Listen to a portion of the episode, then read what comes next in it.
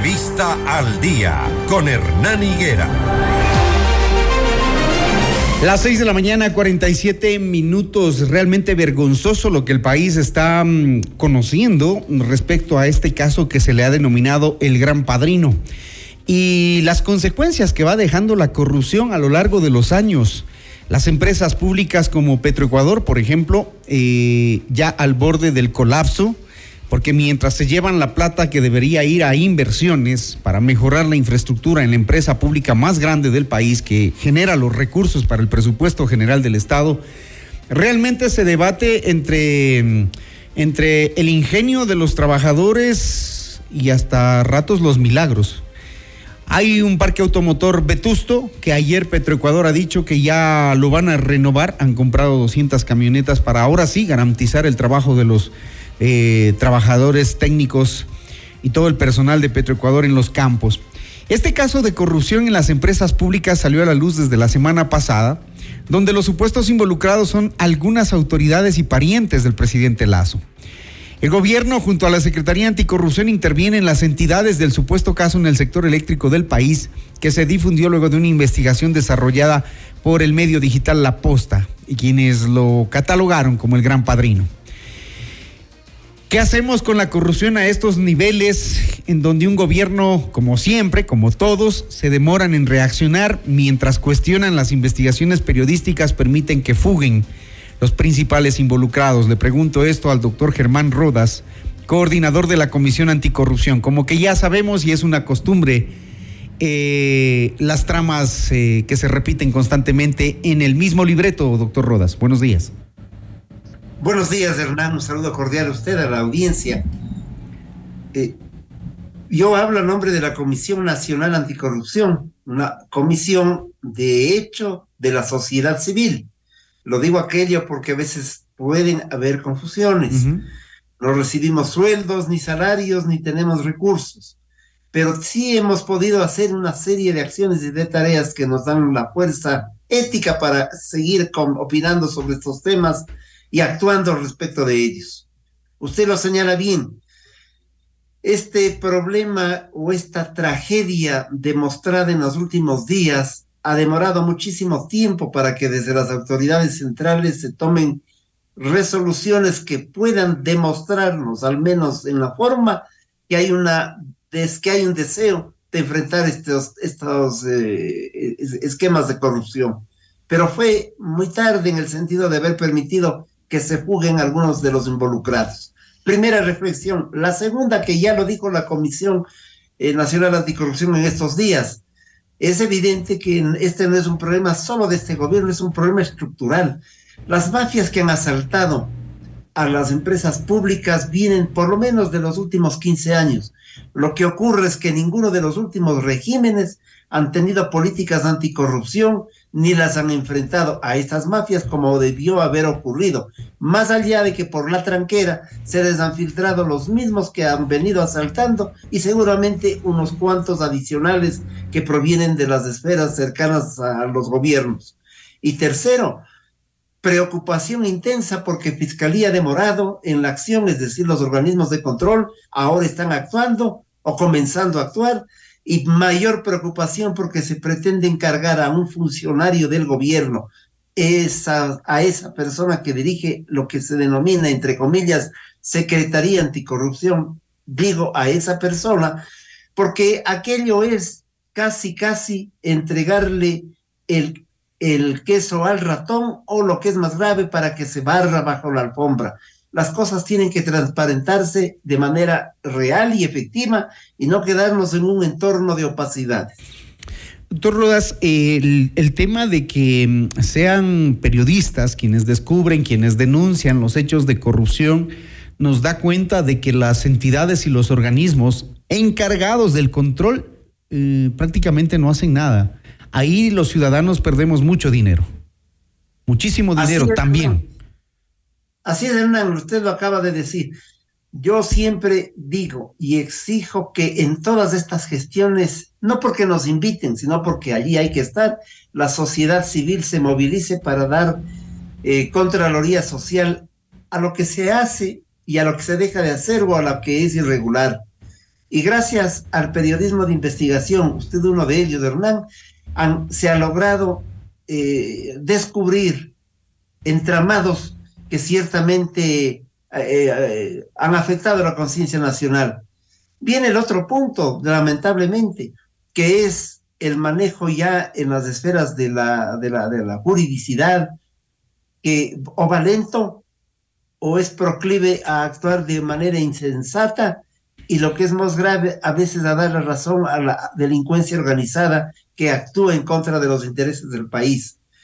De tal suerte que hay una estructura colosal que no solamente va desde el acto irregular del funcionario, sino la acción colusoria del funcionario con sectores privados, pasando por la falta de control de los organismos de control y terminando el asunto en la investigación de muchos sectores de la sociedad civil que quedan luego desvanecidos por la inacción de la función judicial. Claro, ahora ya. Este es un contexto gravísimo en el país. Ahora ya quiere investigar la fiscalía, ya quiere investigar la asamblea, ya todos quieren investigar cuando esto debieron haberlo hecho muchísimo antes.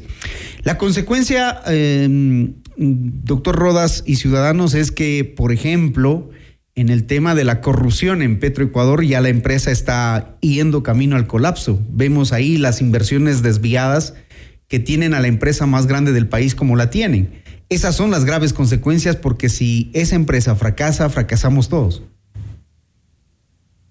Eso es gravísimo.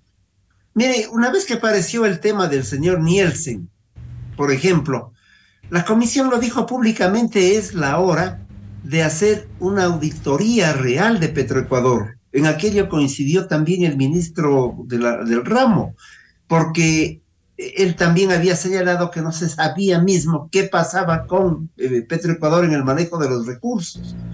Pero las auditorías también pueden ocurrir que se demoren años. Las investigaciones, años, la lucha eh, de las comisiones que intentan averiguar las cosas también se demoran mucho tiempo. Y lo que es más grave, cuando se les entrega documentación que demuestra fehacientemente actos de corruptela, pues eh, quienes lo han demostrado, quienes lo hemos demostrado, somos víctimas de los juicios desde adentro. Yo recuerdo que cuando hablamos de Petroecuador hace muchos años, en el 2018 o 2019 debe ser, eh, con denuncias concretas, tuvimos un juicio de un señor Merizalde, juicio que lo hemos ganado en los últimos días, por eso lo comento en la medida en que, y además nos exigían que paguemos tres millones de dólares por supuestamente haberle calumniado. Falta poquito para que aquellos que están siendo ahora puestos contra la pared por actos que serían irregulares, bueno, ya algunos han comenzado a hacerlo, enjuicien a aquellos que descubren los eh, eh, ilícitos. ¿Usted cuántas veces ha sido motivo de, de, de, iguales eh, circunstancias? El periodismo de investigación, lo propio en general, es decir, hay todo un sistema que favorece la delincuencia organizada y es un sistema también jurídico, porque la contratación pública está hecha de tal manera que favorece la delincuencia, o tenemos un CERCOV incapaz de transparentar la realidad, que tapone la información, por el contrario, a la ciudadanía, y los organismos de control que sabemos que actúan cuando se han perdido los esferográficos de un escritorio, antes que actuar sobre un gran patrimonio como es el del petróleo, el del petróleo, la energía, que es de lo que vive el país. ¿Y qué hacemos, doctor? Porque mm, esto lo venimos observando desde hace ya muchos años atrás. Antes se nos llevaban la plata en costales, ahora se nos llevan la plata en blindados. Y no hay una ley, una normativa que corte este grave problema, porque mientras hay funcionarios que ganan 7 mil, 8 mil dólares mensuales en cargos como el de la gerencia de Petroecuador y que el ministro dice que no les alcanza ni para los cigarrillos y que no hay mejor perfil que poner a lo que, a lo que da la tierra. Eh, y ya sabemos lo que van a hacer allá en las decisiones más altas de, de las entidades públicas. ¿Qué hacemos? ¿Cómo controlamos esto? Porque vamos a vivir opinando de la lucha anticorrupción, opinando tras cada caso, pero nadie resuelve esto.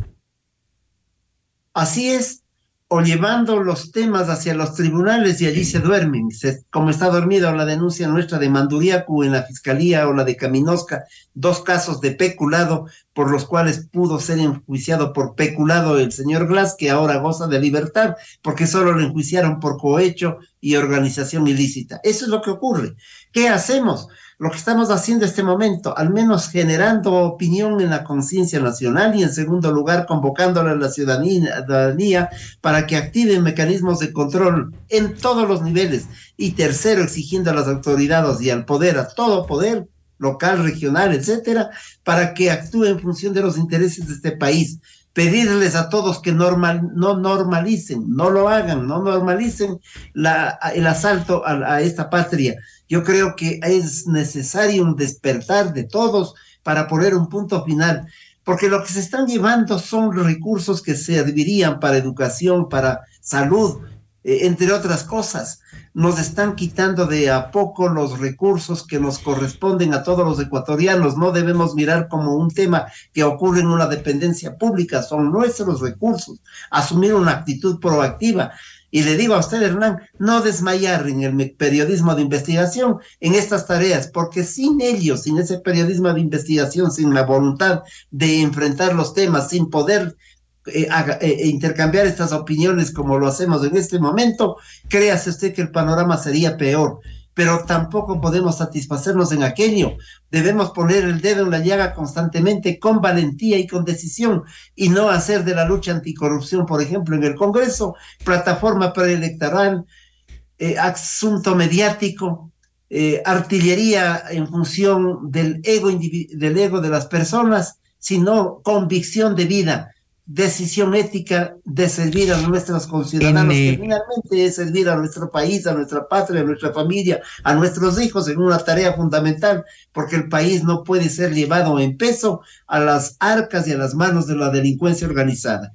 Sería bueno que al país nos pregunten y cómo hacer una lucha efectiva anticorrupción. Le pregunto esto por, por la coyuntura de la consulta que se viene y por lo que vemos en otros países, ¿no? Yo no sé qué piensen los ciudadanos en la calle, sí me gustaría que nos escriban siempre al, número de contacto que les damos.